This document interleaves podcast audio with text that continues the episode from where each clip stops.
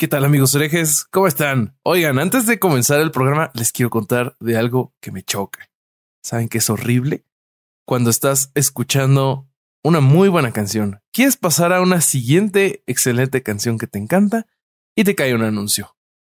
Pero no todo es malo amigos, hay formas de evitarlo y la mejor para mí es Amazon Music Unlimited.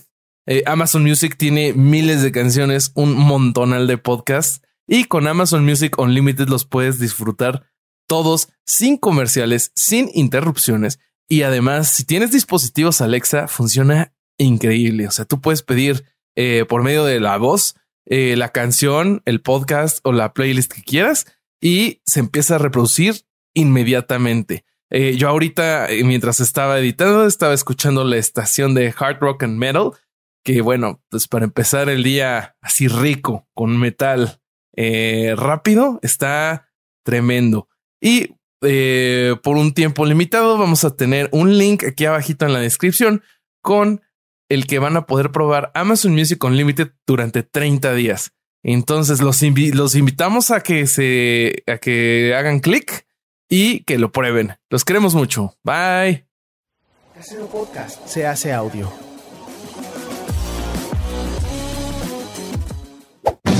¡Chavos, banda! Este programa es patrocinado por ustedes mismos. Si quieren apoyar nuestro proyecto, lo pueden hacer por medio de Patreon en patreon.com diagonal herejes el podcast.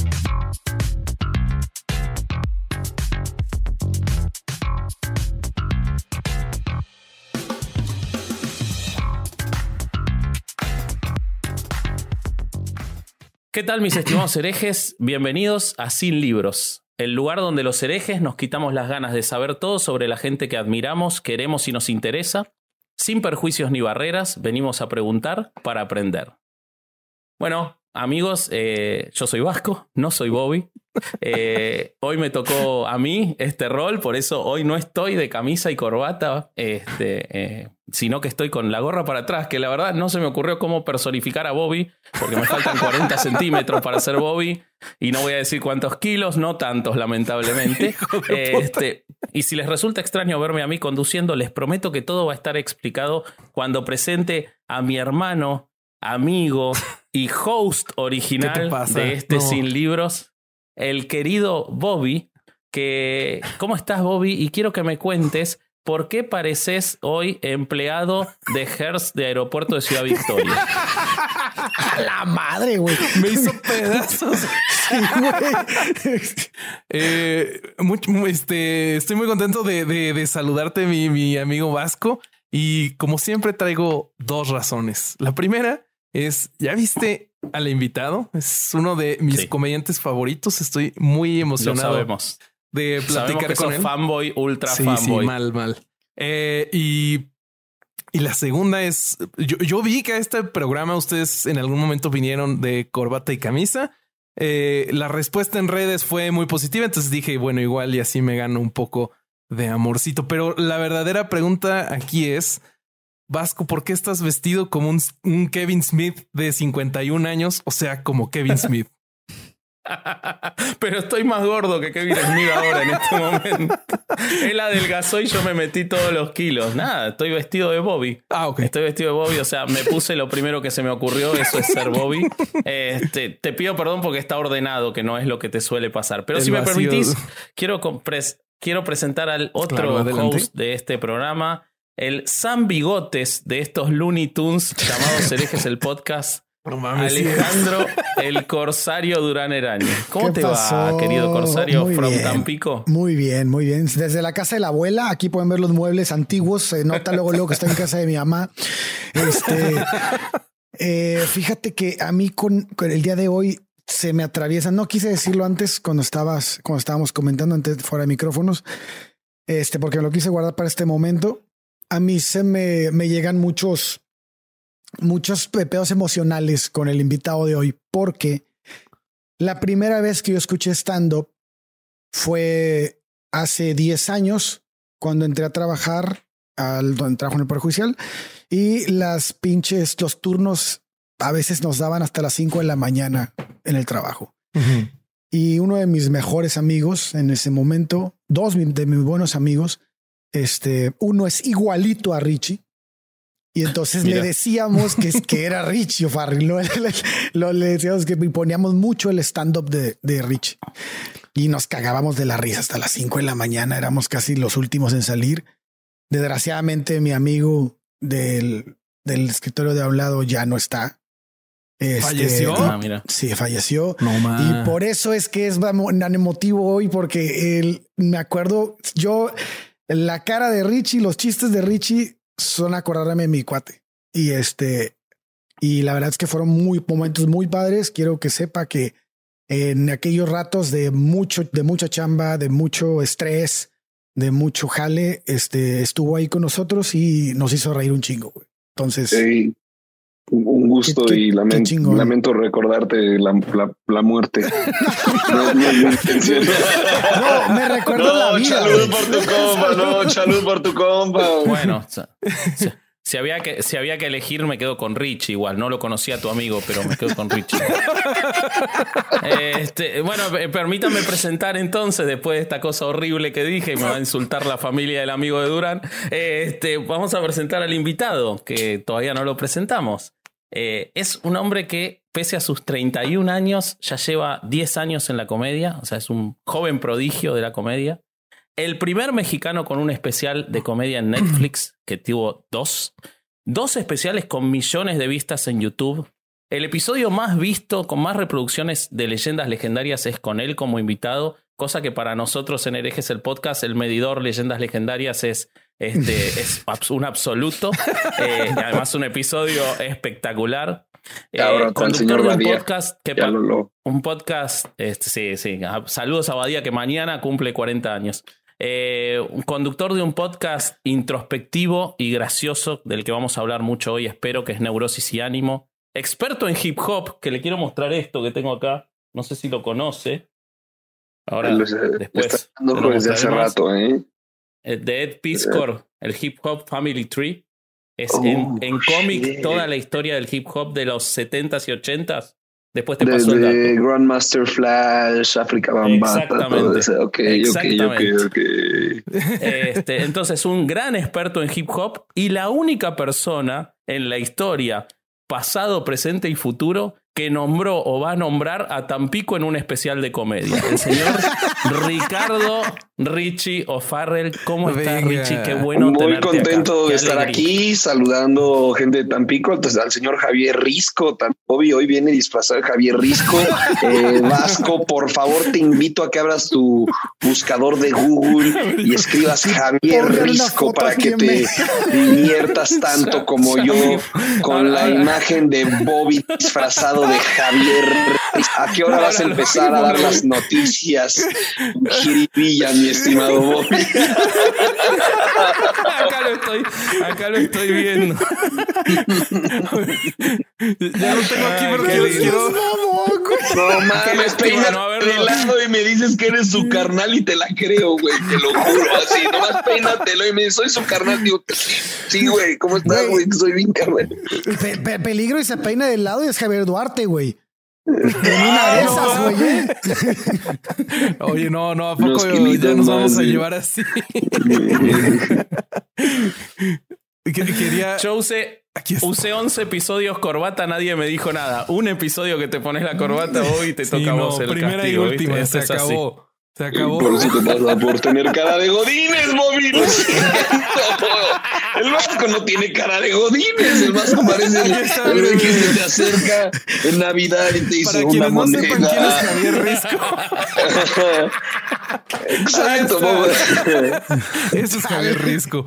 Ay, el Vasco es un poquito más el, el, que se te acerca el 24 y te dice una moneda, por favor. Y dices, y se parece a Santa, güey. Dar una lana, es Navidad, güey.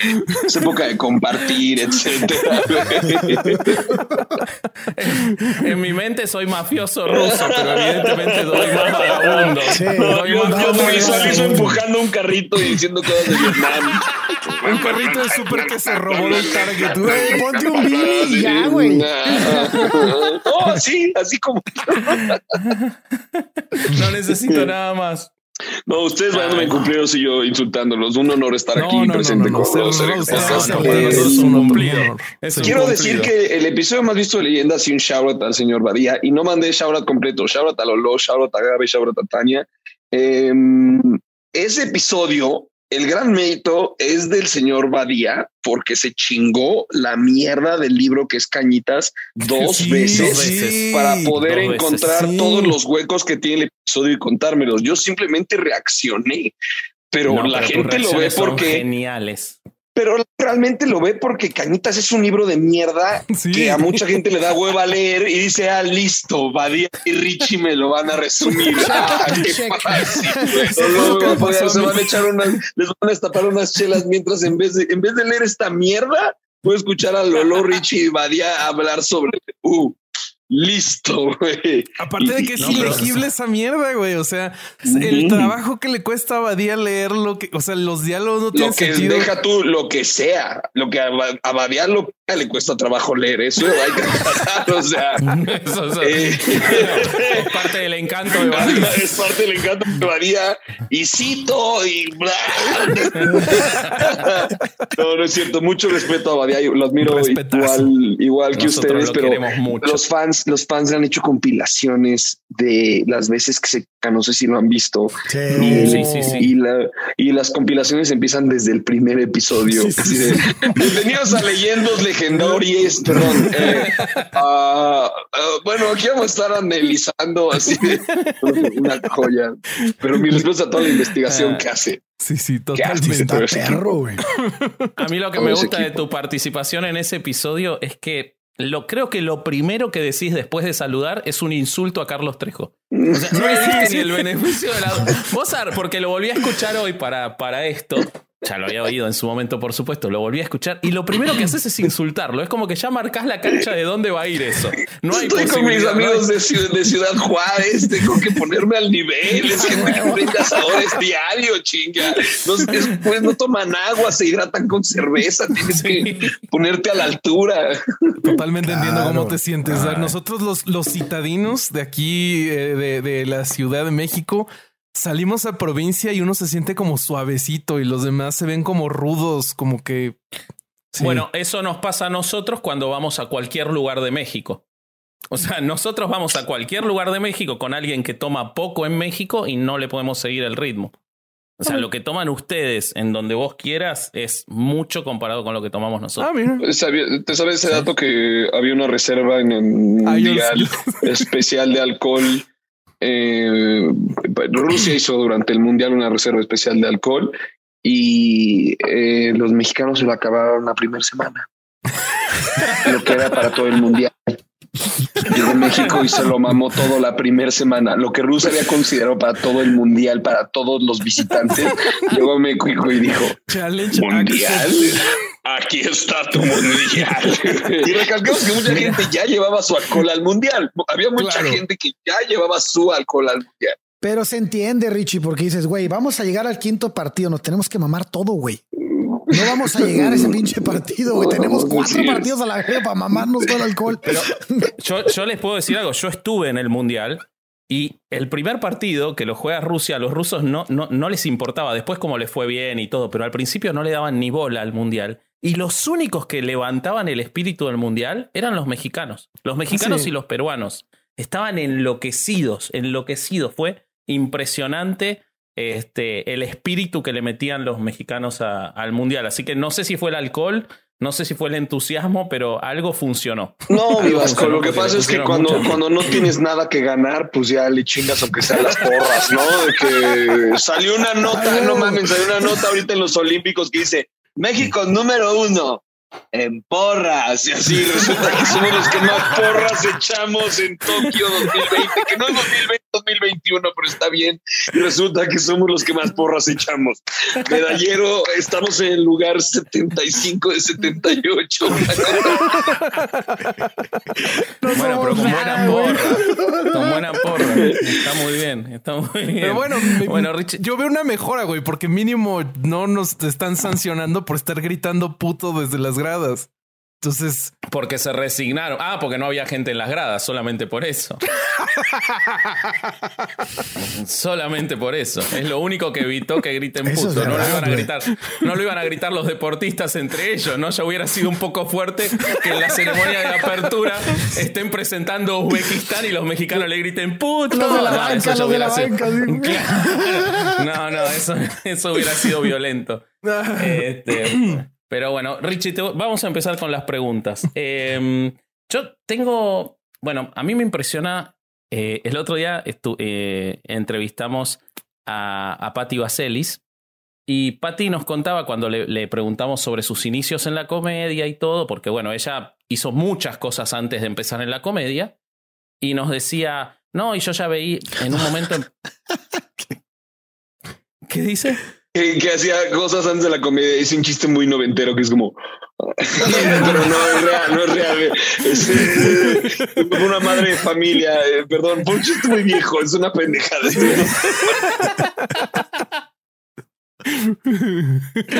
Viajé a los 90 para hacer supongo, supongo, que también porque tiene, supongo que también porque tiene tres hijos, así que me imagino que en algún momento hizo eso también. Este, pero pero no, no, no como labor profesional. Eh, pero lo que me llamó la atención es que ella decía que cuando empezó en la comedia, empezó a ver a los referentes, los que ya venían haciendo comedia, y a uno de los que nombra es a vos, que tenés 31 años, o sea que, no sé, terminaste la primaria y ya estabas haciendo comedia, más o menos. Pero entonces, lo que yo quiero saber es, eh, nosotros siempre preguntamos qué hacía la gente antes de la comedia, eh, pero evidentemente no, no, sé, que quiero saber que, si, si existe algo antes de trabajo, de estudios, cómo venía tu, tu formación eh, cuando llegaste a la comedia, que me imagino que no esperabas que fuera este, desde el principio tu, tu, vida profesional.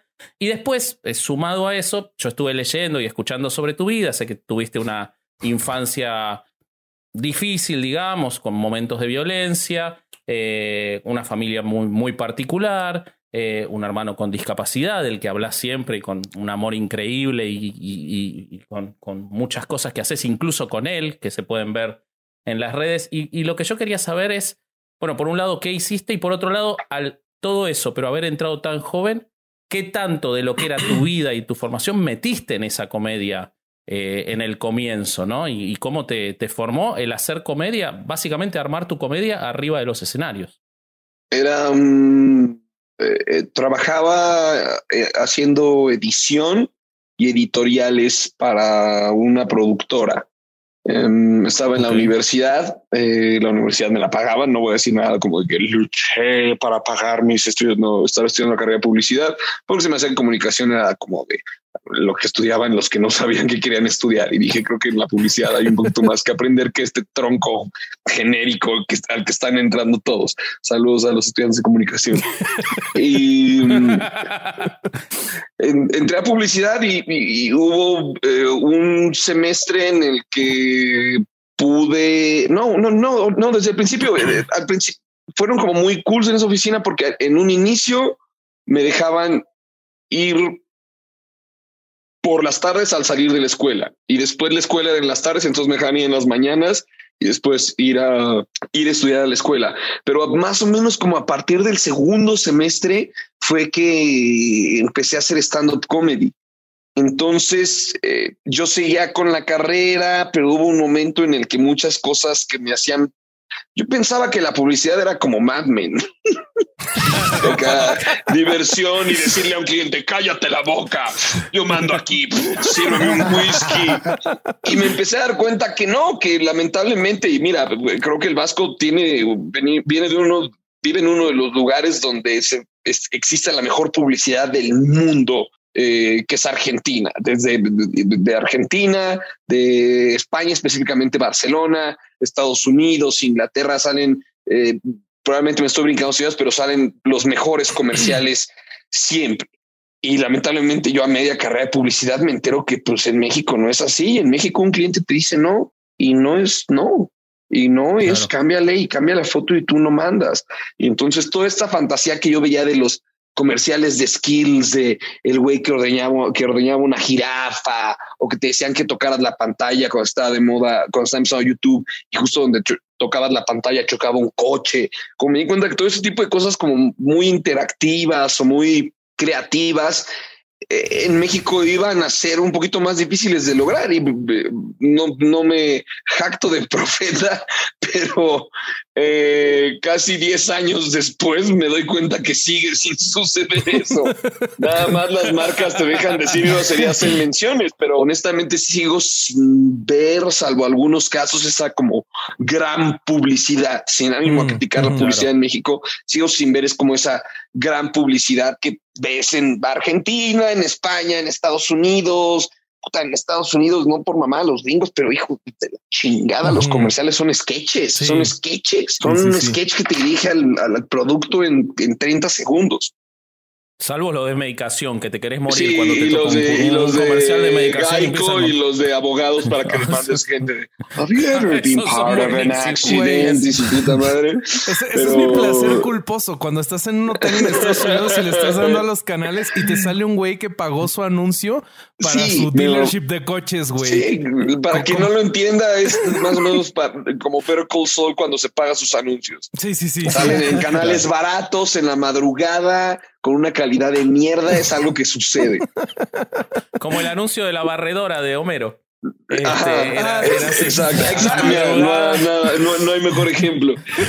Entonces, estaba trabajando en eso y me dio curiosidad los, clubes de comedia. Ya lo he contado en otras entrevistas. Eh, me llamaban la atención. Eh, probablemente hacía un videoblog y un amigo me dijo, no, mejor haz stand-up. Y me moví a estos clubes de comedia y desde la primera noche me, me, llamó mucho la, la atención hacer stand-up comedy y, de ahí dije, quiero, quiero hacer esto aunque sea como hobby.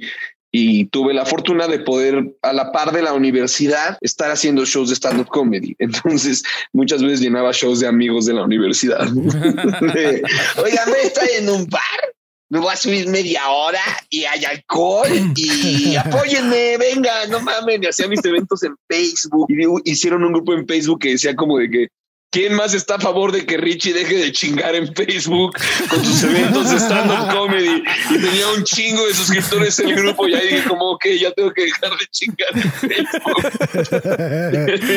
y ahí fue que como que me empecé a enfocar a, redes, sobre todo Twitter y ya los shows.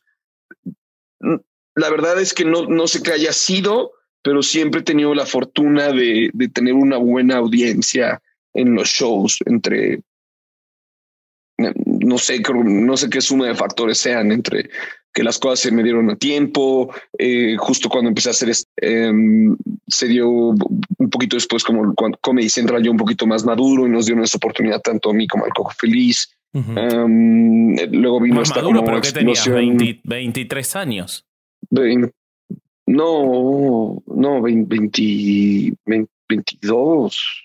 ¡Ah, la verga! Eh, sí, sí, sí, 22, máximo 23. En, tu cabeza, más maduro nada más. Mm, como y, y nada, como o sea, luego Vine ayudó mucho como a, sobre todo había una afluencia de público que, que, quería ver los shows, que es algo que descubrí después, que si tú eres constante en Internet y te muestras al público, no digo que si estás en Internet estés perdido, pero eh, nosotros no tenemos otra fuente gratuita más que esta para promover lo que hacemos.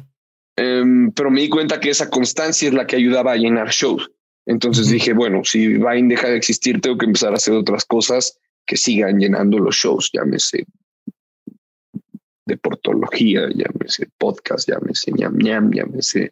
Si el público te ve semana a semana, conecta contigo y cuando vas a su ciudad dice, yo quiero ir a ver ese güey y es lo que me sucede a mí con muchos comediantes. Eh, claro, o sea, Bill Burr, Chris D'Elia, yo sé que Chris D'Elia no es el mejor ejemplo para utilizar. está difunto ahorita. Está difunto ahorita, pero si a mí me dices va a estar en tal ciudad eh, y tú vas a estar ahí, no voy a, perder la oportunidad de verlo. y eso es lo que generas al mantener una audiencia. Y eso fue lo que descubrí y a partir de ahí me clavé con él. Pues justo como si mantener la audiencia. que podés desaparecer 10 años e igual va claro, a estar la gente, pero pues te puedes desaparecer 10 años si hiciste historia y uno de los mejores shows del 2000. No lo digo yo, lo dicen muchas revistas y muchísimos críticos. es el mejor de, de todos. La, e, de la era 2000, quiero decir. Sí, sí, sí, sí. Este, ¿y, y, y consumías comedia cuando, este, cuando decidiste empezar a hacer comedia, eras un consumidor de stand-up? De stand-up comedy directamente no. Veía muchas películas de comedia. El género de comedia siempre ha sido mi favorito. Eh, me encontré un amigo de, la, de la preparatoria una vez afuera de un cine y le dije, no recuerdo qué película era, pero le dije, la película que acabo de ver está cagadísima, me hizo reír muchísimo y me dijo, vengo de la misma, tú eres el tipo que se estaba riendo como loco. Y, le dije, sí, sí, sí era yo. entonces, entonces, entonces, cuando me río fuerte en el cine me tapo así, pero siempre he disfrutado muchísimo la comedia, tanto voluntaria como involuntaria, desde que mi papá me pusiera películas del santo o al mismo tiempo me pusiera Austin Powers y, y, me dijera, este güey no es inglés, es un gringo interpretando un inglés. ¿Qué chingados, güey? Eh, Jim Carrey es Ventura. me tocó crecer con eso, con Jim Carrey, la máscara, etcétera. No necesariamente asociado a comedia, eh, pero recuerdo ver el de Dane Cook un día que estaba muy triste, topármelo en HBO. Eh, este, no recuerdo cómo se llama, pero este es el logo. Ah. Porque habla de Ah, sí, ok, sí, ya sé cuál es. no bien. algo Circle, algo, algo Circle. Es un muy buen especial. A la fecha puedes ver bits de especial y es un gran especial. Pero cuando me clavé bien, bien fue cuando escuché el Intimate Moments for a Sensual Evening de Aziz Ansari. Se me hizo, ah, me, me, me, me, voló. Son beats de un minuto, beats de 40 segundos, beats de dos minutos. Lo, lo puedes escuchar en aleatorio y funciona porque es, los beats cortan y cambia de tema, corta y cambia de tema. Y cuando lo escuché dije, quiero hacer esto porque no paraba de escucharlo. No, o sea, lo escuchaba al límite que creo que si a la fecha me lo pones, te puedo ir diciendo los beats mientras así los dice. Wow. Oye, y de ahí, de ahí dije, se puede y lo he platicado otras veces. Vi a los comediantes que estaban en México y dije, me la pelan. no había visto toda la ola del norte, porque siempre cuando estás lejos de, la de, una zona tardas en llegar, es natural. Los comediantes norteños tardan en llegar aquí, nos tardamos en llegar. No había visto nada del movimiento norteño, pero cuando vi a todo el movimiento mexicano stand-up comedy, mi ego de escuincle pendejo que no se había subido a un escenario dijo: Me la yo estoy más chistoso que este cabrón. Y fue lo que me motivó a subir. En el proceso descubrí que no y empecé a descubrir las herramientas que te hacen eh, hacerlo, pero, pero sí, eso, eso fue básicamente lo que me motivó. Un, buen bañito de, realidad en el camino, ¿no? sí, y, me di cuenta en el reflejo del Zoom que se me dibujó una sonrisa después de platicarlo, porque sí fue una era muy bonita poder hacer la transición de la oficina a stand-up comedy y, por más mamador que suene, estarse graduando ya con contrato para televisión. como muy, muy, cool. Cuando estabas en TV Azteca. pero... Exacto. Sí, sí, sí. Pero tan lejos no estabas de tu, de tu visión porque todos los que hoy son los mejores en México arrancaron o con vos o después que vos. Así que tan lejos no estabas de esa visión de que te la pelaban todos los que en ese momento. no vamos a. No vamos a. No especificar, pero algunos me la han pelado, otros no tan. si no queremos sigo, sigo alcanzándolos, todavía no termino, pero ahí te voy a alcanzar. ahí vas, pero ahí voy. Perdón, Bobby, te interrumpí. Siempre, siempre he dicho que es el lado eh, del ego del comediante que debes tener ¿Qué es lo que te hace decir yo doy risa, yo me subo a un escenario y doy risa. Y ese es el, cachito de ego que debes tener. Y el profe Fernández me enseñó que mucho ego hace daño, pero tantito ego te hace bien, porque te subes al escenario y dices, estoy cagado, güey, y lo sé. Y por eso, y con eso no voy a decir que soy cagado. Oye, Richie, justo te quería preguntar, eh, yo, eh, has dicho ya en varias entrevistas que tu cosa favorita que para hacer es el stand-up, que si tuvieras que hacer solo una cosa sería shows y, que eso es tu favorito. Y justo como ahorita nos estabas platicando que toda la, actividad en Internet, pues eh, es más como porque se tiene que hacer, no me acuerdo, creo que lo dijiste con en el viaje, si no mal recuerdo, o en creativo, no me acuerdo. Pero y justo yo te quería eh, preguntar que, como con qué te has encontrado, porque yo he visto comediantes, por ejemplo, si ves a Joe Rogan o a Bill Burr, son gente que, que disfruta mucho, además de su stand-up, su podcast y que no necesariamente eh, va hacia la comedia. Y yo veo mucho eso en Neurosis y Ánimo, que igual no siempre es el chiste y muchas veces va hacia la reflexión.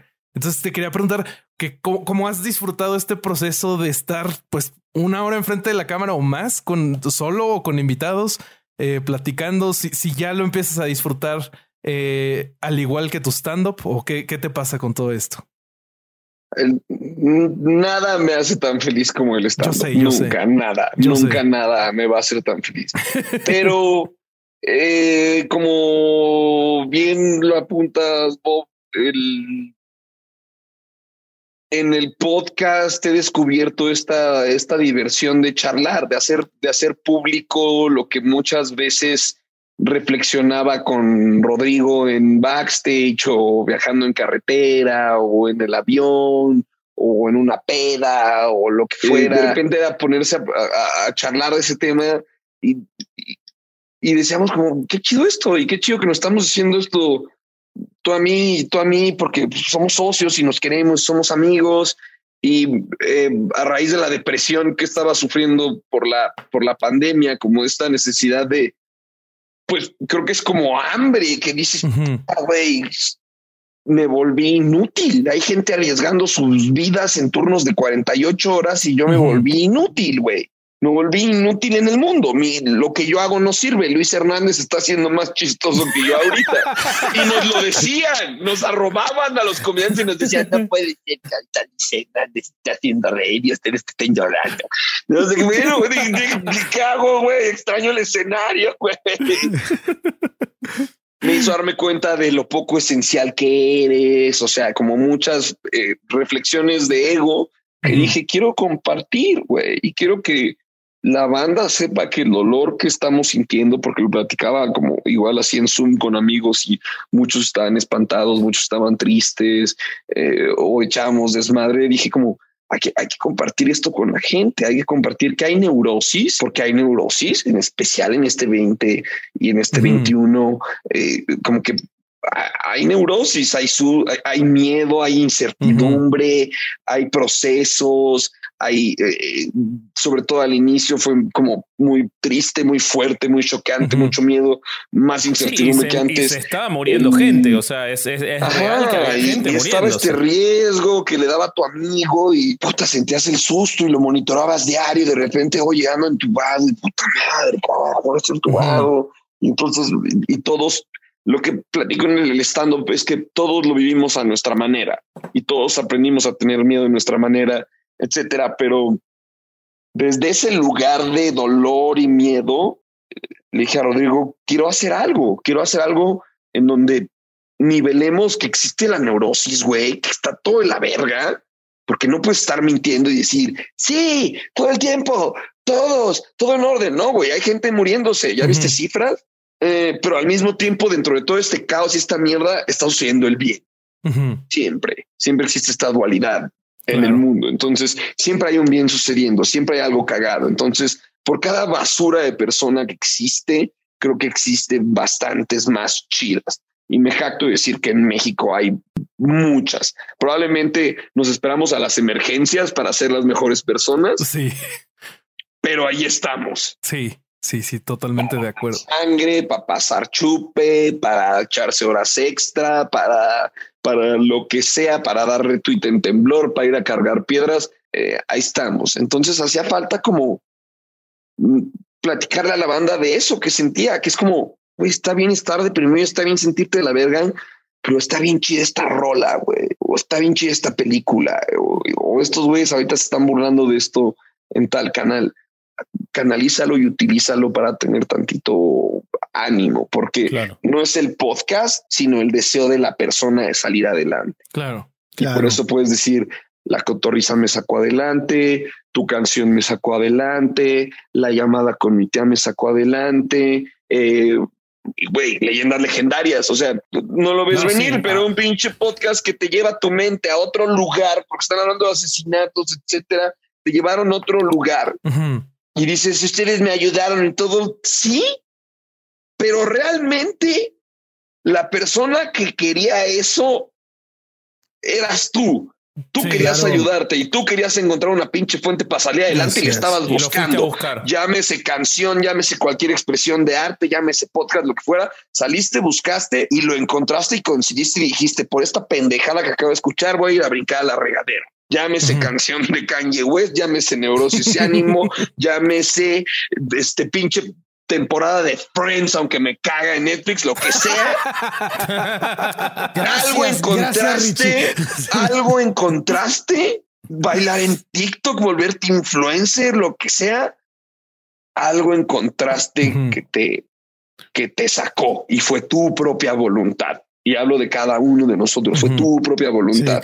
No lo que vimos, no fue ninguno de nosotros, fue la propia voluntad de decir, quiero, quiero estar mejor. Sí cómo busco estar mejor.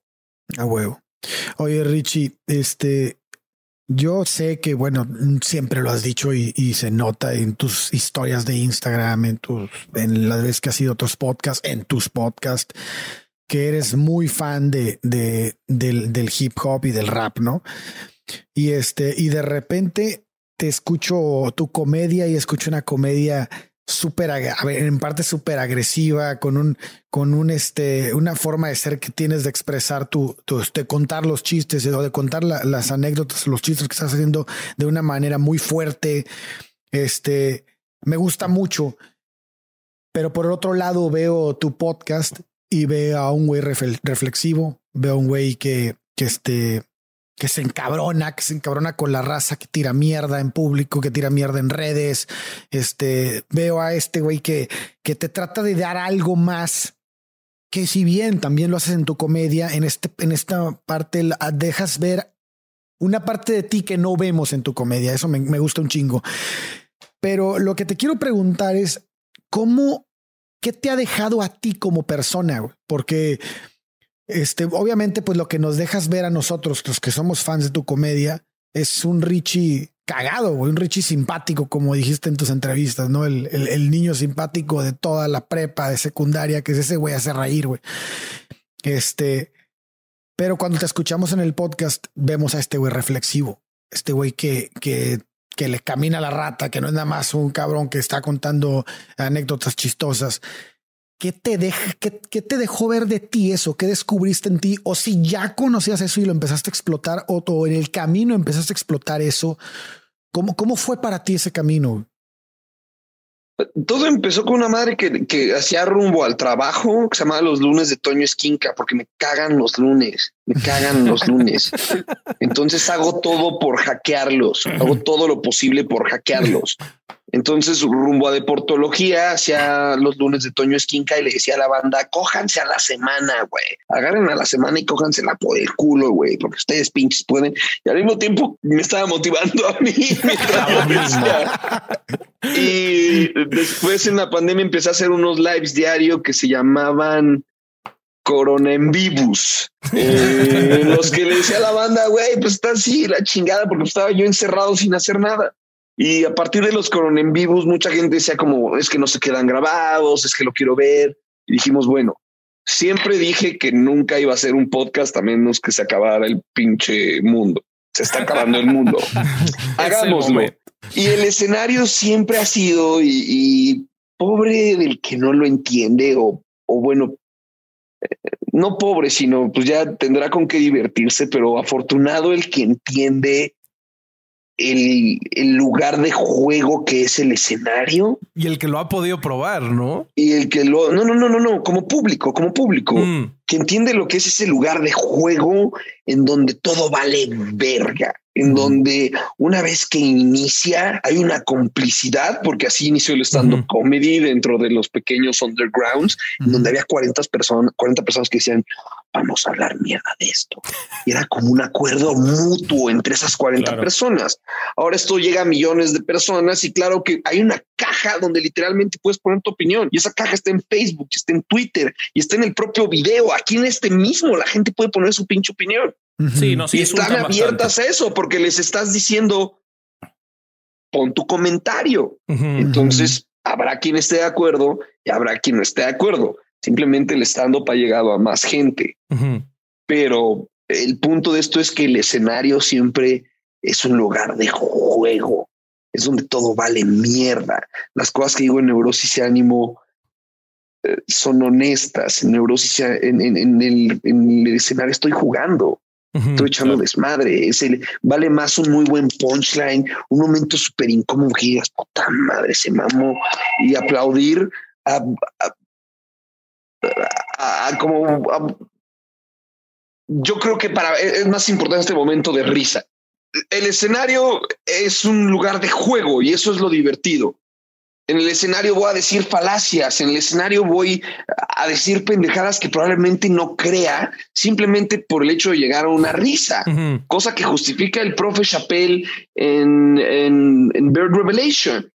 y, y, es lo que mencioné cuando la famosa, el famoso intento de cancelación, que es este, yo no vine aquí a tener la razón, yo vine aquí a ser chistoso.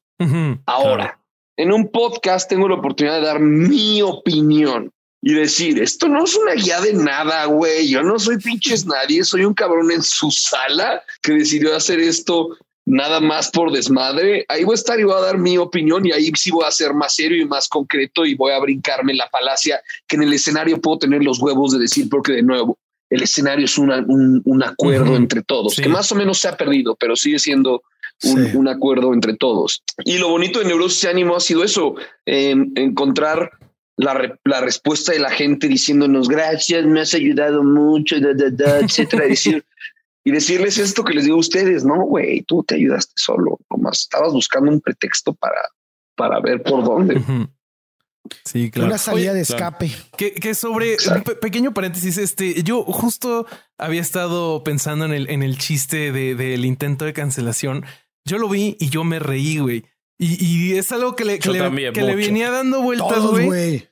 Y, güey, es que es un chiste que no es un chiste que eh, si está cortado, pero es un chiste que si no entiendes, no te quiero en un show de stand-up. Así no, pero, es tan sencillo como eso. Es como si no entiendes que esto es comedia, entonces no vengas a mi show porque te la vas a pasar de la verga, porque tengo peores probablemente, o tengo otros temas que te van a dar más asco, güey, o tengo otros temas con los que te vas a sentir incómodos, porque discúlpame, crecí con este tipo de comedia, güey, y uno de mis comediantes favoritos es Doc Stanhope. Entonces, me voy a dejar ir. No, pero me vale madre. no te cruces nunca con un video de Nick si te molesta. Ah, no, bueno. Nick es otro que no le importa. Y es el que dice, el que le dice, no, lo que dices en el escenario real. El güey, bueno, ¿qué hay? Te voy a dar un tip, güey. Estamos hablando de un fucking comedy club. Tú dime si es real. Sí. Pero, güey, justo, justo lo que, lo que yo pensaba es, ese chiste no funciona si piensas que la pederastia está bien. O sea, si piensas que la pederastia está bien, es una historia nada más que, ah, se le paró, bueno, y Por eso no te hizo reír, luego... el chiste. Aparte no es como, o lo que me da risa es como que, no es como que sea de como que, oh, por fin los pederastas encontraron su stand-up comedy. Vaya, por fin, por fin pueden encontrar un chiste con el cual se pueden relacionar. se puede ir con niños. sí, sí, sí. Wow, mira, finalmente alguien habla de nuestro tema. incluido. sí, sí, sí. ¿Qué pasa? ¿Qué pasa con los aviones? No, eso ya lo sabemos, pero cuando hablan de nuestro tema, oh, vaya, por fin sale Ricardo Farr y nos da dos minutos de esta chinga tu madre. Aparte, eh, hicimos tantos testings, hicimos testings con audiencias que no nos conocieran y sí nos decían que el chiste les llamaba la atención, pero que les daba risa. Claro. O sea, ese era el punto. Eh, pero además no importa. no, no, estuvo bueno. Dio risa. y... Y, ha, generado un muy buen beat de stand-up comedy, que siempre la tragedia es comedia. Y entonces ahí en mi show, ahí cuando vayan. Ah, ahí va. Totalmente. Venís, tenés que venir a Argentina a hacerlo, que acá te conocen mucho, así que no, que venir ven tú. Si está bien caro ir, güey, no mames, güey. Bueno, pero que te traiga algún productor, decirle a Rodrigo que pronto, de verdad, eh, ya sabes, la típica que todo el mundo tenía sus planes, pero ya veníamos con tour por Latinoamérica y algunas ciudades de mm. Estados Unidos. Entonces ya se dará en su momento. No hay Ojalá. Ojalá. Eh, yo, te quiero preguntar, vinculado con la comedia y justo con lo que estamos hablando del chiste ese, Vos en una entrevista dijiste algo que me encantó, que dijiste, eh, si estás sentado en un show y te reíste de los chistes de síndrome de Down, te reíste del chiste sobre el SIDA, pero tocaron el chiste sobre el judaísmo y ahí te ofendiste porque eres judío, el que está mal eres tú porque te reíste de los temas que no te afectaban directamente. Me parece brillante. Y es una cita del maestro Doc Stanhope. Mm. Ok, excelente, excelente. No, no lo sabía. Pero Digo, dos, tres de formada, dos, tres de formada, pero sí es eso, es como te de eso, de esto y, pero, Yo lo que te eh, quería preguntar eh, es si hay algo que vos no, no hablando de límites de la comedia, eh, o que si querés hablamos del límite de la comedia, porque es un tema que nos encanta y hasta hecho, hemos hecho un episodio, pero si hay algo que a vos no te haga reír y sobre lo que no haces comedia, o si hay algo que antes te hacía reír y sí lo ponías en tus, en tus shows y eso fue cambiando. ¿Qué, qué límites te pones vos? ¿Qué temas sí te tocan a vos y entonces elegís no hacerlo? ¿O si viene el chiste y es bueno, lo vas a hacer igual? Creo que cuando hay un vulnerable eh, cuando hay un vulnerable y todos lo están señalando, eh, creo que ese no es un buen, un buen movimiento. Llámese discapacidad, llámese enfermedad mental, llámese alguien que tuvo un mal momento por que dijo algo por, como por algún error, como cómo explicarlo. Cuando la persona está vulnerable y claramente está vulnerable y claramente es alguien que está en un huevito así nomás haciéndose, y todavía llegas a, eh, es una expresión muy fea, pero todavía llegas a, patear al muerto, ¿no? Mm. Ya está, ya está pateado el muerto, güey. No, no, llegues a agregarle más. Esta frase me encanta. ¿Por qué agregarle más dolor al dolor?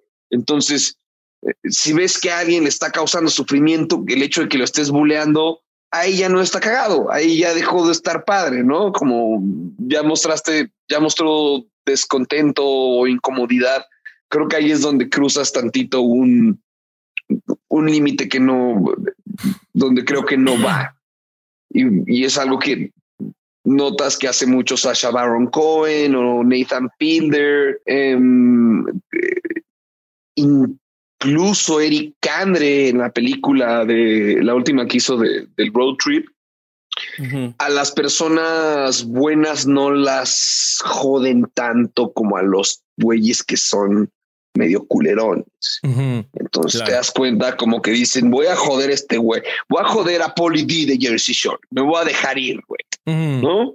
Pero con X otra persona no me voy a dejar ir tanto. Eric Andre es un poquito más sociópata, pero en términos de la película específicamente, eh, creo que sí siguió mucho por eso. Y Sasha Baron Cohen, bueno, en, tanto en is America como en la eh, película consecuente de Borat, te das cuenta cómo utiliza a personajes buenos para motivarlo a hacer cosas buenas y utiliza a los personajes malos para orinarlos y tal. Es una pinche meada. Entonces, eso es el bufón, es el único que llega y dice: Miren, el rey está encuerado, güey, el emperador está desnudo, güey. El bufón es el único que llega y dice: No mames, el rey es un pendejo y le costaba probablemente la cabeza que dijera eso. No se arriesgaba a decirlo porque el único que, que que se arriesgaba a, confrontar ese tema, pues.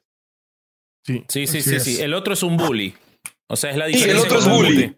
Exacto, el otro es bully y lo vi, lo vi cuando Cal Kinane estuvo en Puebla y yo abrí el show y bulé un rato al público y creo que él como que entendió que lo bulé y les dijo, yo no vengo a bulearlo, ustedes ya pagaron un boleto. ¿por qué los va a molestar si vienen a divertirse? Digo, una cosa es la interacción y tantito cotorreo y ya, ¿no? Pero agarrarte un güey y hacerlo mierda, creo que por ahí no va nunca, nunca. Una persona en general hacer la mierda por, por algo, alguna desventaja. El otro día estaba en una fiesta y fue mágico el momento en el que un güey que no dejó de molestar a un cabrón con que era de Iztapalapa, con que no leía, con que era un pinche naco, de la nada se lo agarró de su pendejo y fue mágico el momento en el que el güey nomás le hizo y lo noqueó a la verga de un pinche cabezazo. Y en ese momento todos estábamos así, ¡bravo! Sí. Sí, todos ya le pegaron su pinche cayón. Ajá, como que. O sea que sí era de Iztapalapa, lo confirmó con el, con el Claro que era de Iztapalapa, no, es de, de, de, Nesa, perdón. Le está diciendo, ah, es de Nesa, pero de, donde sea que sea, no.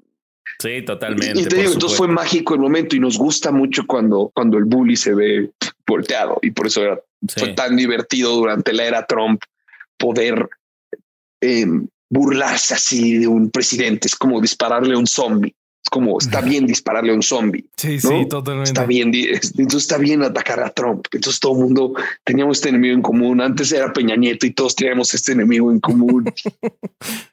no me voy a meter en política, pero llegó este güey ahora y ya estamos como divididos. Ya como no mames, ¿se acuerdan vez cuando todos lo odiábamos? estaba bien padre, Era más divertido. Nos unía algo. Aunque algunos lo defendían en sus especiales de stand-up, pero. pero lo valió por la risa. Pobrecito. Te digo, es una falacia. Es una falacia. Es una falacia. Claro, claro, güey. Es falacia, güey. Claro que no me da ternura, güey. Que chinga su madre, güey. Por, eso me voy a burlar de él un rato. Sí, sí, totalmente. ¿Y te pasó que había cosas que este, te, te, hacían reír antes y las ponías y mm. ahora decís, no, la verdad no me, no, me, no me divierte más? Sí, debe existir la madurez del comediante y debes escuchar a la gente que está levantando la mano y gracias a Internet se pudo escuchar a mucha gente que dijo, oye, no me gusta que me digas así o este tema me está incomodando.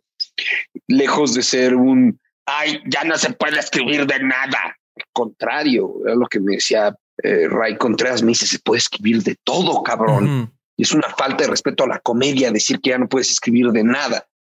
Y el objetivo es poder, y es lo que hace el maestro Chappelle, poder tocar esos temas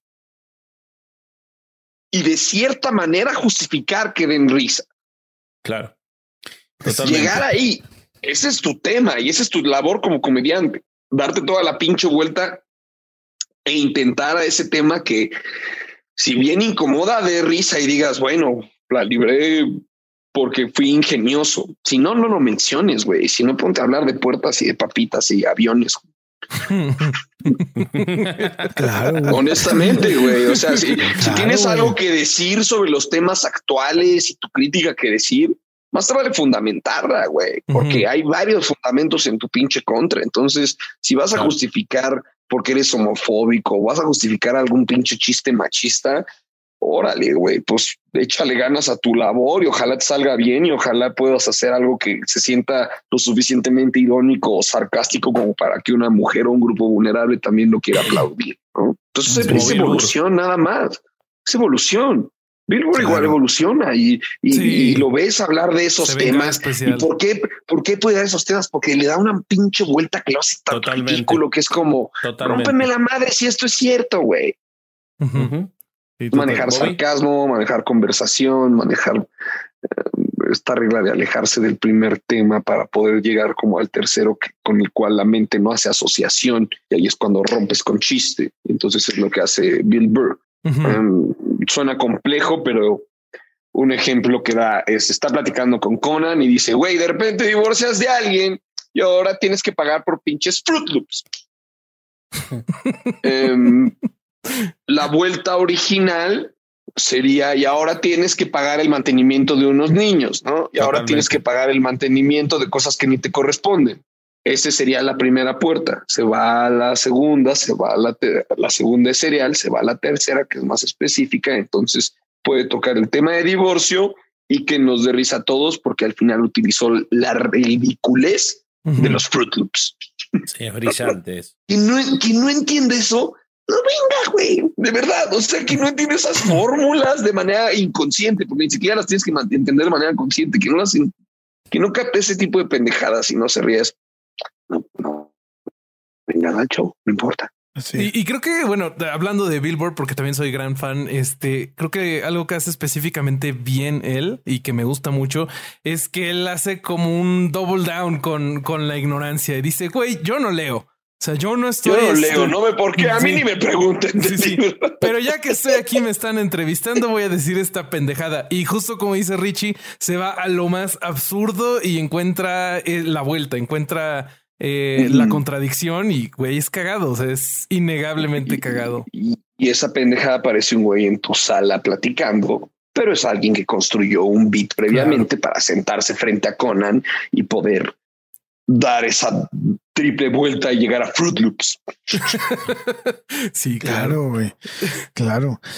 Oye, Richie, y este, y cómo se te hace para ti tu éxito más grande aparte hasta dónde has, llegado a pues a ser el primero en sacar en Netflix ya lo explicaste tú en otras entrevistas que fue por tu por, por tus huevos de yo quiero salir en Netflix y este y lo lograste y este, cuál sería una meta que no has tenido obviamente hasta ahorita pero que dices yo quiero llegar a ese punto en tu comedia mm, poder poder turear diario y poder hacer auditorio nacional Auditorio Nacional. Ajá. Turear diario, turear por Estados Unidos y Latinoamérica y poder hacer auditorio nacional. ¿Comedia en inglés? No, no, no, siento que hay mucho que hacer por la comedia en español y, o sea, no digo que yo sea el profeta, pero quiero, quiero intentar hacer algo por la comedia en español y lo voy a hacer y lo estamos haciendo. Sí, sí. es divertido. Y sí, mientras la pandemia nos permitió eso, justo como eh, encontrar que teníamos tiempo o que podemos hacernos tiempo tanto para nosotros como para decir, órale, puedo desarrollar un guion si quiero, güey, a ver si llego a vender esta pendejada, ¿no? Es a donde tenemos que ir eh, los comediantes y lo he insistido mucho como nuestros comediantes favoritos.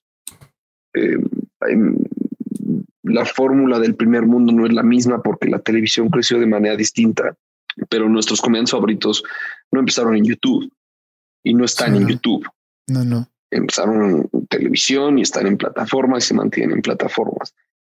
Mi objetivo es justo ese. Sí, YouTube está cool, el podcast está cool, pero como creador de contenido, ¿qué, más vas a hacer? Escribe una serie, escribe una película, haz, lo que hace Jerry Seinfeld, haz lo que hace Dave Chappelle, haz lo que hace Tim Robinson, haz lo que hace eh, Eliza Schlesinger, haz lo que hace te puedo decir N nombres, Danny McBride, etcétera, ¿no? O sea, ¿por qué no ponerse a hacer eso que hacen los comediantes que nosotros admiramos? Porque, y, me lo dijo un compa, el día que dejes de ver esos güeyes como pinches dioses y los veas como guionistas, ese día vas a perder los huevos y te vas a poner a escribir. wow. wow. Porque intentaste, empezaste a escribir cosas, perdón, Ale, perdón. Claro. Sí. Sí. Sí, no voy a decir qué, pero sí. No, no, no, y es muy bonito. Justo. Pero es muy, pero es muy bonito ver a colegas ah, que, que ya lo están haciendo también.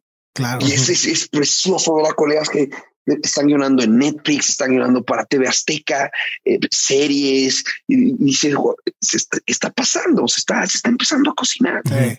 Fíjate, yo, yo lo veo o sea, veo, obviamente es un escenario completamente distinto, pero por ejemplo, yo veo en música, la raza no saca sus discos, güey. La raza no saca sus madres de Spotify porque dice, no mames, voy a aprovechar todo este tiempo. Pero, bueno, los que están bien acomodados, los que están fregados, pues tienen que sacar. Pero los que están muy bien parados dicen, puta madre, tengo todo el tiempo para escribir. Sería una pendejada sacar mi disco ahorita cuando estamos en pandemia. Voy a esperar a que esto acabe para sacar mi, mi material, ¿no? Y aprovecho todo este tiempo para crear un buen material. Pero en la comedia, como la que tú haces, la diferencia es que los chistes se prueban en público. Entonces, tú escribes y vas a hacer un open mic o no sé, y pruebas los, los chistes y ves si funcionan y conforme va funcionando, vas formando tus beats y finalmente tú tu, todo tu repertorio. Entonces, sí veo que a ustedes... Eh, pausa, el señor Alejandro acaba de definir perfectamente los pasos para hacer un especial de stand-up comedy. Nada más quiero aclarar eso. Acaba de decir los pasos tal cual como son. Perdón. Eh, pausa, pausa número dos. pausa número dos. Pero lo dijiste tal cual, dijiste tal cual el proceso. Exacto. Justo pausa número dos. El Corsario antes no sabía nada de esto, pero de tantos libros y tantos comediantes. estoy súper orgulloso de él. Este, adelante, Corsario, perdón. Quien diga que el podcast es una pérdida de tiempo, ya vimos que enseña. Ya vimos que el podcast te enseña. a huevo, a huevo. Y este, y, y, entonces sí veo ahí que les está pegando bien cabrón a ustedes, porque apenas ahora empiezan a hacer pues shows con, con pinches públicos de pues puta madre, les, del 30%, del 20%, y bueno, pues ahí están, ¿no? Probando sus, sus, este, su trabajo. Y este, y este, y este camino, ¿cómo ha sido para ti, cabrón? Porque es súper complicado estar con tan poca audiencia. O sea, no es el mismo resultado, ¿no? O sea, estar tan con... Perdón, perdón. No, no, no, dime, dime. Eh, me, va, me va a ver muy cursi retomando el título de mi podcast. La neurosis es, chale, no puede venir toda la audiencia. El ánimo es, ya puedo dar show. A huevo. Llegó un momento en la pandemia en la que a la fecha tú me dices, vas a presentarte para 15 personas y ahí voy a estar.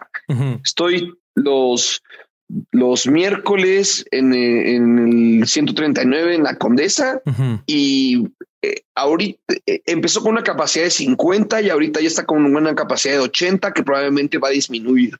Y a esas 50 personas, las que sean, que ni siquiera cuento, que es lo más mágico, que es como, no sé cuántos vinieron, no me importa cuántos vinieron, lo que me importa es salir al show. Te garantizo que les doy toda mi pinche energía como si estuviera en un auditorio gigantesco, porque tengo la oportunidad de hacer otra vez lo que más me gusta. Y si es para 15 personas, pues que esas 15 personas puedan compartir esa energía y decir, órale, güey, esto estuvo muy chingón y nos la pasamos, güey, con las, nos la pasamos, nos la pasamos bien con las pendejadas de este güey. Oye, Richie, justo sobre este tema, eh, estoy casi seguro que tú escuchaste a alguno de los comediantes de Estados Unidos platicar de esto, como Billboard, por ejemplo, o este, ¿quién más lo decía? Eh, me parece que Tom Segura y este Bert Kreischer, que Bert hizo un show en al aire libre con camionetas y, de que casi casi la gente tocando el claxon en vez de aplaudir. Y, y lo que ellos decían es, güey, o sea, es que pues está bueno dar show, pero son retos que, no teníamos hace mucho tiempo de, güey, estoy dando show en un autocinema y pasa el puto camión y, hace un chingo de ruido y no me dejan hablar y pasa el helicóptero, pasa la ambulancia. Entonces, eh, ellos dicen que están reencontrándose con algunos de esos retos que tuvieron al principio de su carrera. ¿No te como hypeó esto para tú regresar a los escenarios, pero con menos público?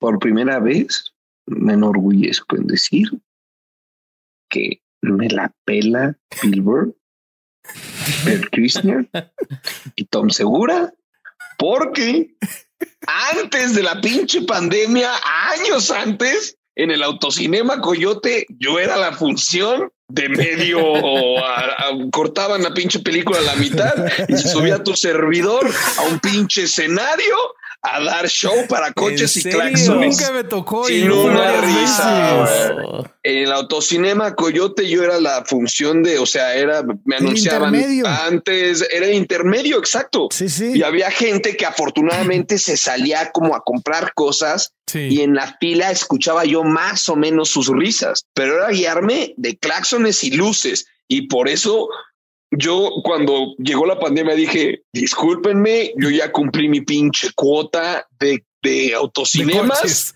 ya lo hice durante un muy buen periodo, probablemente durante dos años de manera alternada, no te voy a decir que seguida, estaba yo en el pinche autocinema, a media función, el, el que estaba en el pusieron uno en Santa Fe. Ah, ya. En ese estuve varias veces frente al pantalón y luego había otro en Insurgentes que era un estacionamiento eh, chiquito. En ese me tocó dar shows de día. Los coches de día, los que me en la verga. Yo ya viví eso y dije ese reto ya lo viví. Prefiero hacer neurosis y ánimo. No me voy a subir al escenario por más que lo extrañe. Para mí, un escenario es de esa vibra y es la conexión con el público. Y es ver a la gente de frente. Sí, hasta el Chappelle no dijo, el Chappelle dijo, quiero que sepan que estamos dando los primeros shows de stand-up oficiales. Y la gente aplaude y dice, bueno, había otros, pero eso que te estén tocando el claxon y tirando las altas, a mí no me suena como un gran plan, ¿no? No mames, es que sí. Y, pero vos, vos no entrevistaste, sí, estoy seguro que fuiste vos a Alan Saldaña cuando contaba cómo grabó el especial en un campo de golf que tenía a los a los este a los espectadores en, en como en los en los lugares donde se tira. a pinches 20 como 50 metros y que le pasaba la autopista por atrás. Sí. Y eso lo grabó para Netflix no Sí. Mi respeto. Eh, cuando, cuando me enteré de todo, bueno, ya lo, dije en la entrevista, pero la hablé y dije, solo, solo tú puedes hacer esto, güey. Solo tú puedes hacer esto. Solo los huevos de hacer esto. estás cabrón. Mis respetos. es, una confianza en tu beat y en seguir el ritmo que traes. Sí, total. Claro, porque no ibas a escuchar las risas, es impresionante. Hay que dejar los espacios, me imagino. no, hicimos, eh, hicimos unos así para Comedy Central y mis respetos a la producción de Viacom. Yo entiendo que necesitaban todas estas medidas y que eran necesarias y con que hubiera flexibilidad. Simplemente no era épico sentar gente en un teatro, pero este especial que fue en un teatro frente a pantallas que estaban en mute. Estoy cabrón, güey. No mames. Muy cabrón, güey. No ver la reacción, está perro. Sí, estaba entrando y Alexa Swart, Alexa Swart me dijo, tú imagina que eres sordo eres un ah, comediante y eres sordo. Y órale, buen, buen tip, Alexa, gracias.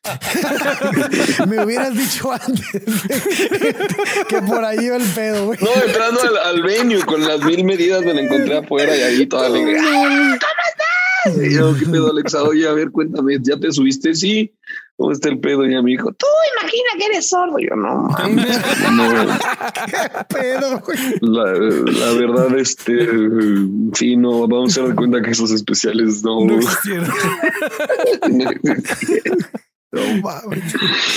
bueno, yo soy muy seguidor de tu podcast. Me gusta mucho lo que decía Durán de, de la reflexión. Y yo quiero agregar un contenido más que tiene, que me, me parece muy distintivo y que es además lo, central en Herejes el podcast, que es el pensamiento crítico. Vos le metés mucho pensamiento crítico. Me acuerdo un episodio en el que contaste algo como comedia o como algo, una anécdota graciosa en el que charlabas que se te metió una polilla negra grande en tu, en tu dormitorio y en el que vos en lugar de, de decir se metió el diablo, empezaste a buscar de dónde había venido y hasta que no encontraste la explicación razonable y lógica de dónde había venido, no descansaste. Que eso es el pensamiento crítico y es el pensamiento científico, es buscar la explicación racional. Porque vos decías, los fantasmas me la pelan porque no existen, decías en el, en el, en el episodio. Pelan, me la astropelan, sí. Eh, y, entonces, bueno, nada, y, muchos episodios eh, tenés un, un, análisis crítico de las cosas, eh, siempre desde el lugar ameno en el que lo haces. Pero por otro lado, escuché, eh, o, quizás pero, el pero es, equivocado, vos me dirás. Eh, y por otro lado, escuché en la, en la entrevista que te hace Alexis de Anda que crees en Dios, que crees en la existencia de, un Dios y, ¿Cómo congenia? ¿Cómo congenias esa...? Porque evidentemente tenés el pensamiento crítico muy a flor de piel y, tenés esta, eh, la creencia en Dios. ¿Cómo, cómo, cómo viven en, en conjunto? Em, crecí en una familia en la que especialmente el lado de mi papá, por más hipócrita que suene por lo que se platica en ese episodio, eh, había mucha educación de derecha. De hecho, eh, para el, el, Papa que estuve checando que hicieron con Carlos Vallarta, este, tengo varios apuntes, tengo, tengo más información.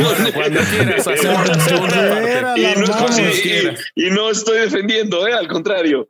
Em, Em, lo que aprendí que no le quiero imponer a nadie, menos a Herejes Podcast,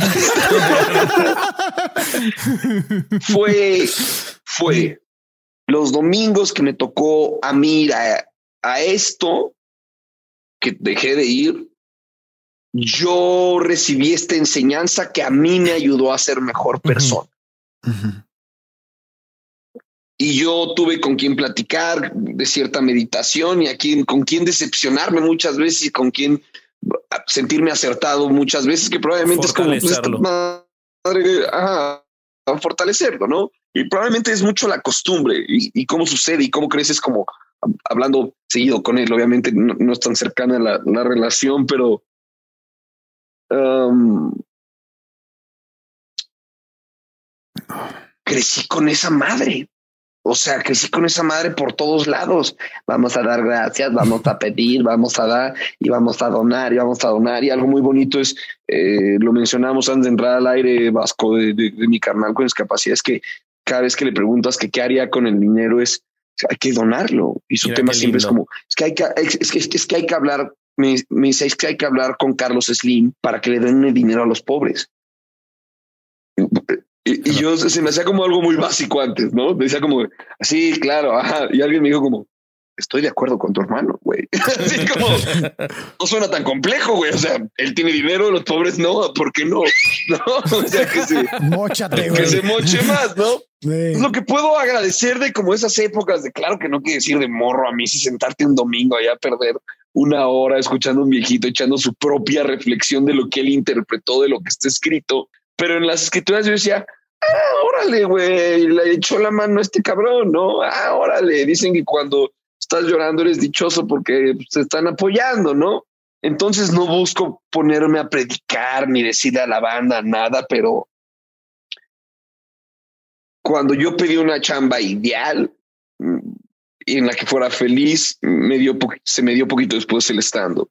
Entonces, me gusta pensar que existe algo ahí arriba. Entiendo eso, herejes podcast y entiendo toda esta crítica que existe, pero probablemente sea la costumbre, pero me gusta pensar que existe un compa que, que me echa la mano allá arriba y que me la echa en otros tiempos. Igual, Richie, nuestras críticas no son, no son a las creencias, sino a lo que eh, los que, administran esas creencias provocan ah, en la bueno, sociedad. ¿eh? bueno, la administración es hasta mi jefe que no nos metemos con la, la crítica. con las creencias. No, no, no, no, no, no, la, no, la administración, o sea, estamos hablando de la religión católica de todo específico. De la que, que se te ocurra. no, no no de hacer negocio no no no no no pues no no ahí va ahí ahí tomo otro camino.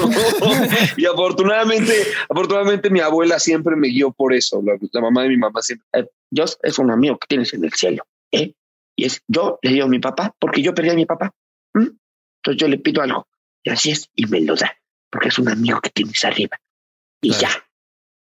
Probablemente como que cuando creces con algo desde morro y te lo arraigan desde los lados, desde los dos lados, probablemente como que se queda esto, pero creo que recuerdo con mucho cariño en específico que hay ética en estas enseñanzas y te lo dice el mismo Butan Clan, ¿no? En el budismo, que al, final todas se encuentran y se dan la mano, ¿no? El judaísmo, el budismo, etcétera. O sea, todos van centrado a lo mismo y van centrado a llévala chido, güey. Al menos en el papel, ¿no? compa, güey. Trata, ajá, trata bien al güey que está del otro lado, así, al menos en papel, eso. Y yo sé que ha ocasionado desacuerdos, ha ocasionado guerras. Pero la parte chida, digo, el, veamos el ánimo es, eh, trata chido al compa, ese güey está fuera del Oxxo. Por ejemplo, de ahí, de ahí aprendí cada vez que veo un güey afuera del Oxxo, que, que, está, que se parece al Vasco, güey, y está. Bueno, es un güey que está, el, otro día está en Tijuana y había un güey que nomás tenía la puerta y estaba trabado el güey. y toda la banda lo ve bien culero y lo manda a la chingada. ¿Y qué aprendí, güey? De, ir a misa. Dale ese cabrón. Eh, güey, ¿qué quieres del Oxxo? Una Coca-Cola, por favor. Oh mames, lo vi desde el taxi, me estaba ya yendo y veía cómo se le estaba mamando el güey y estaba viendo colores porque su azúcar, su cuerpo no estaba glucosa para lo que se había metido. El güey se le estaba tomando y estaba. y dije, ese güey está feliz, güey. Nadie le dijo, no te la vayas a gastar en, ay, güey, toma, güey, chingada madre, güey. Dejen pasa a la gente, déjala pensar como quieran. Sí. Sí, sí, sí, totalmente. Diría que ese es el lado que me dejó. Tal vez me extendí mucho, pero ese es el lado. No, no, para nada, buenísimo. No, no, para eso te invitamos, justo. Pero hacemos sin libros para no hablar nosotros y que hablen los invitados. Ya hablamos mucho en los otros episodios. Justo creo que lo que lo que pasa con Richie es lo que pasa con la gran mayoría de personas que son creyentes, que, o sea, sí tienen la parte de la religión, pero eh, tienen este sentido básico de la decencia humana. Entonces, tal vez si de repente uno se llega a topar con eh, el padrecito ultraconservador que te dice, no, los homosexuales son pecadores y son malos, pues ya entra esta parte de, de decencia normal. Y dices, bueno, igual y eso no lo voy a tomar en cuenta, ¿no? Trata chido al compa. Ah, bueno, vamos a analizarlo. Eso me hace sentido. Vámonos por ahí. Entonces, porque no podemos caricaturizar a la gente como que todos estuvieran así de sí, vamos a matar homosexuales y a violentar a las mujeres, pues porque la gran mayoría de creyentes pues no son así.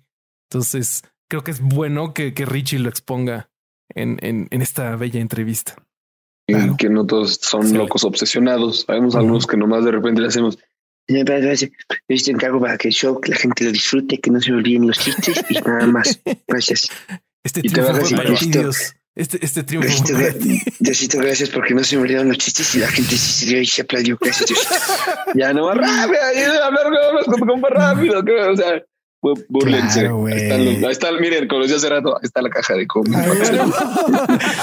no, y aparte que, y aparte que las creencias, además de ser un derecho fundamental, es, es un este. Como que yo cuando, cuando la raza, a mí muchas veces que me dicen, ah, eres ateo, güey, a ver, a ver, vamos a debatir. Las cree, Dios existe o no, ya, güey, a mí no me interesa discutir si Dios existe o no, güey. ¿Por qué, güey? Porque en primer lugar, para poder debatir un tema como ese, tendríamos que poner sobre la mesa qué carajo es Dios para ti y qué carajo es Dios para mí.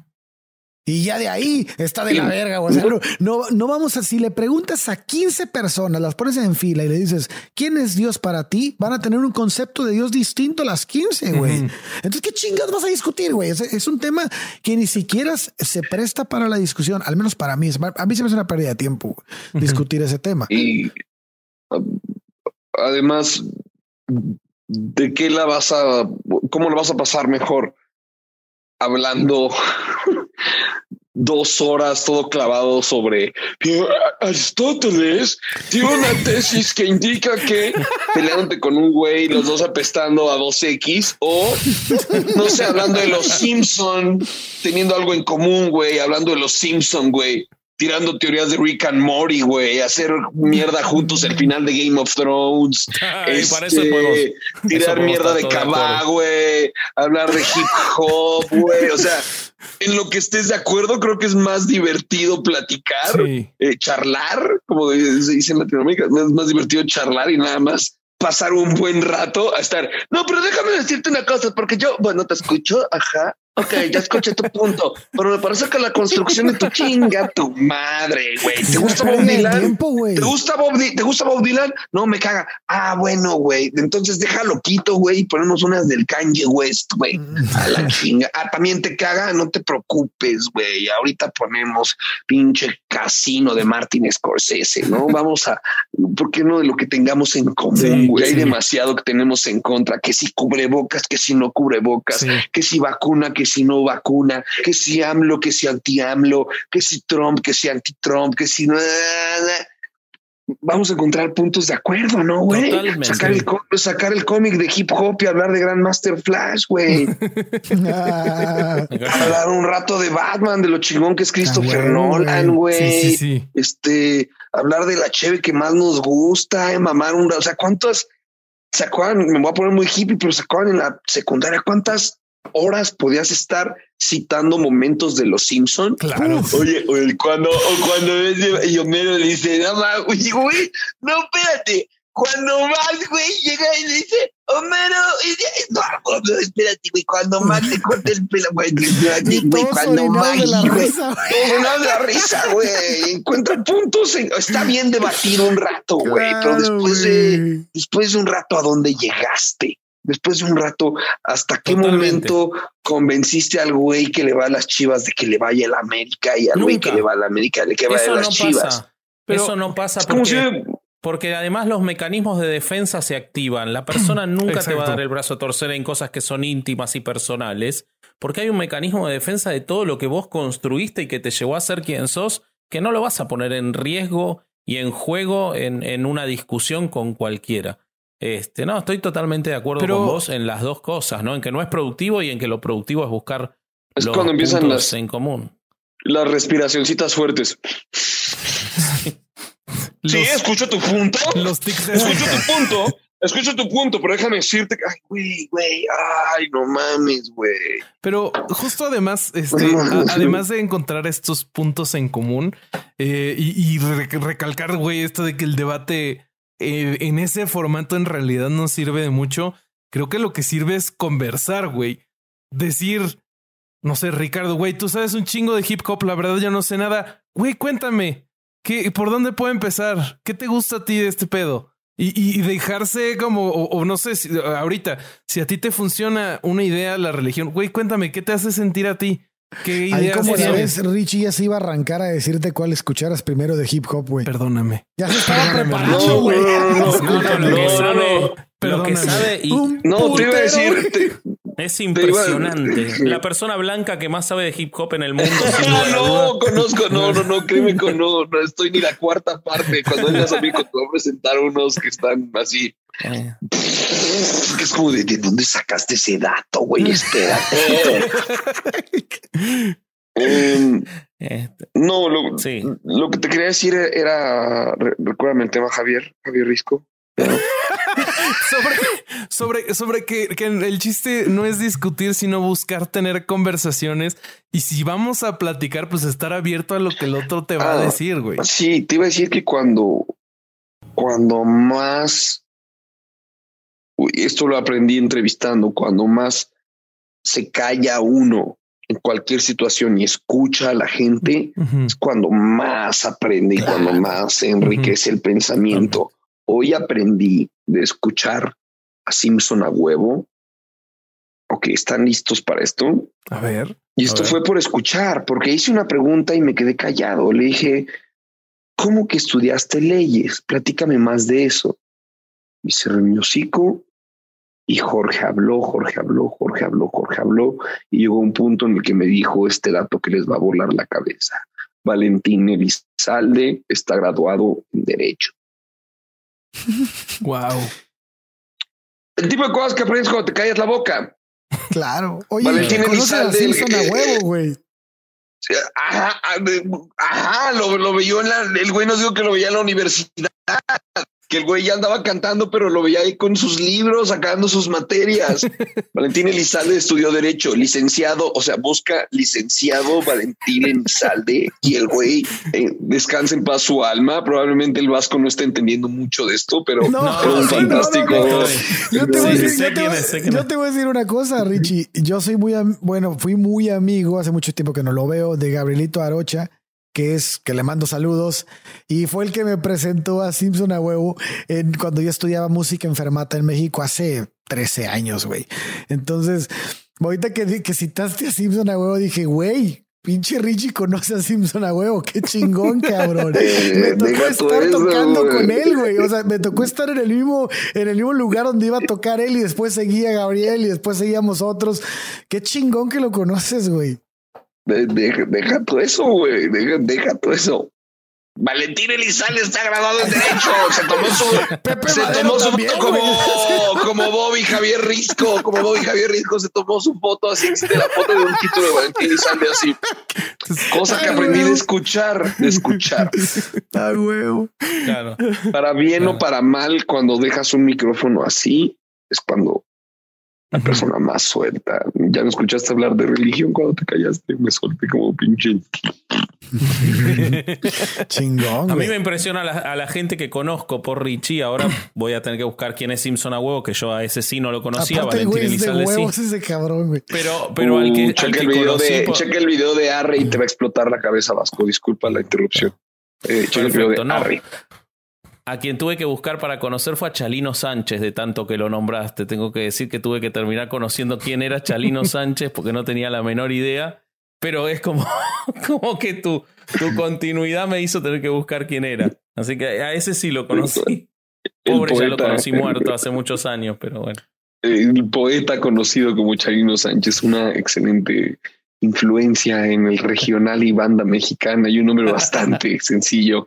Eh, brindemos por su a la salud, de Chalín. Salud.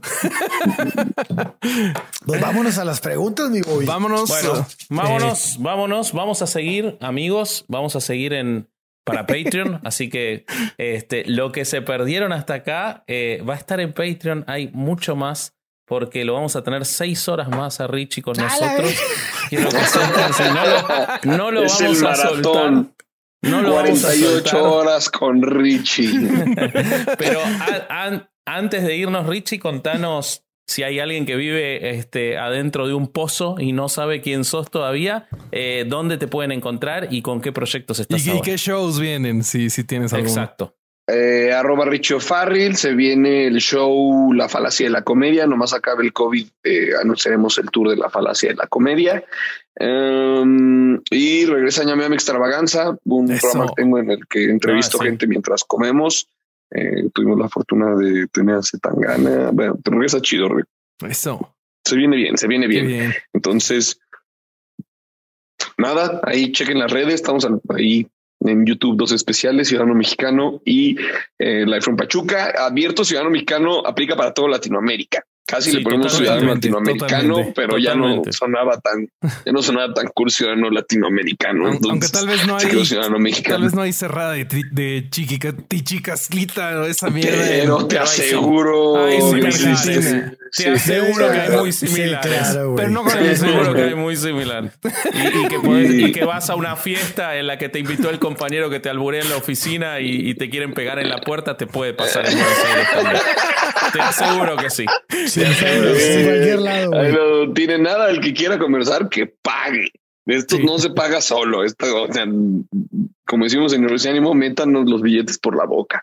Entonces, hagan esto, entren al Patreon y vámonos con las preguntas, Rafa, que se va a perder la gente que no está en Patreon. Adiós, nos en Patreon. Bueno, nosotros, este, síganos en las redes, vean nuestro otro contenido que es Herejes el Podcast en el canal de Chavos Banda en Amazon Music, en todos lados. Próximamente tenemos novedades muy buenas de una temporada exclusiva que ya les vamos a contar. Y bueno, eh, logramos otro miércoles sacar adelante un programa sin haber tocado los libros. Hasta la próxima, amigos. Ay, lo dijiste bien.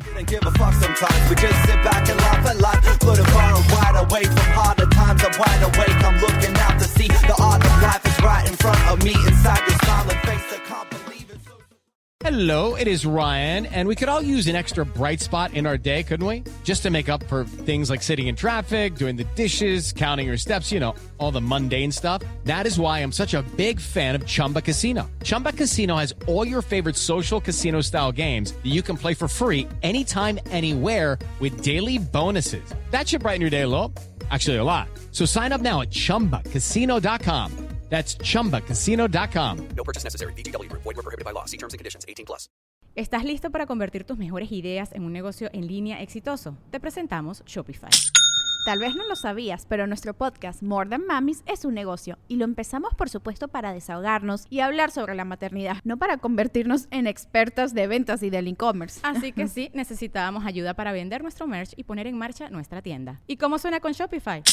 Llegó otra venta. Shopify es la plataforma de comercio que está revolucionando millones de negocios en todo el mundo. Ya seas un emprendedor desde tu casa o desde donde sea, Shopify es la única herramienta que necesitas para iniciar, administrar y hacer crecer tu negocio sin dificultades. Con Shopify puedo gestionar pedidos, envíos y pagos desde cualquier lugar, brindándote toda la información y estadísticas de tus ventas al detalle. Regístrate para un periodo de prueba con tan solo un dólar al mes en shopify.com barra sonoro, todo en minúsculas Ve a shopify.com barra sonoro para llevar tu negocio al siguiente nivel. Shopify.com barra sonoro.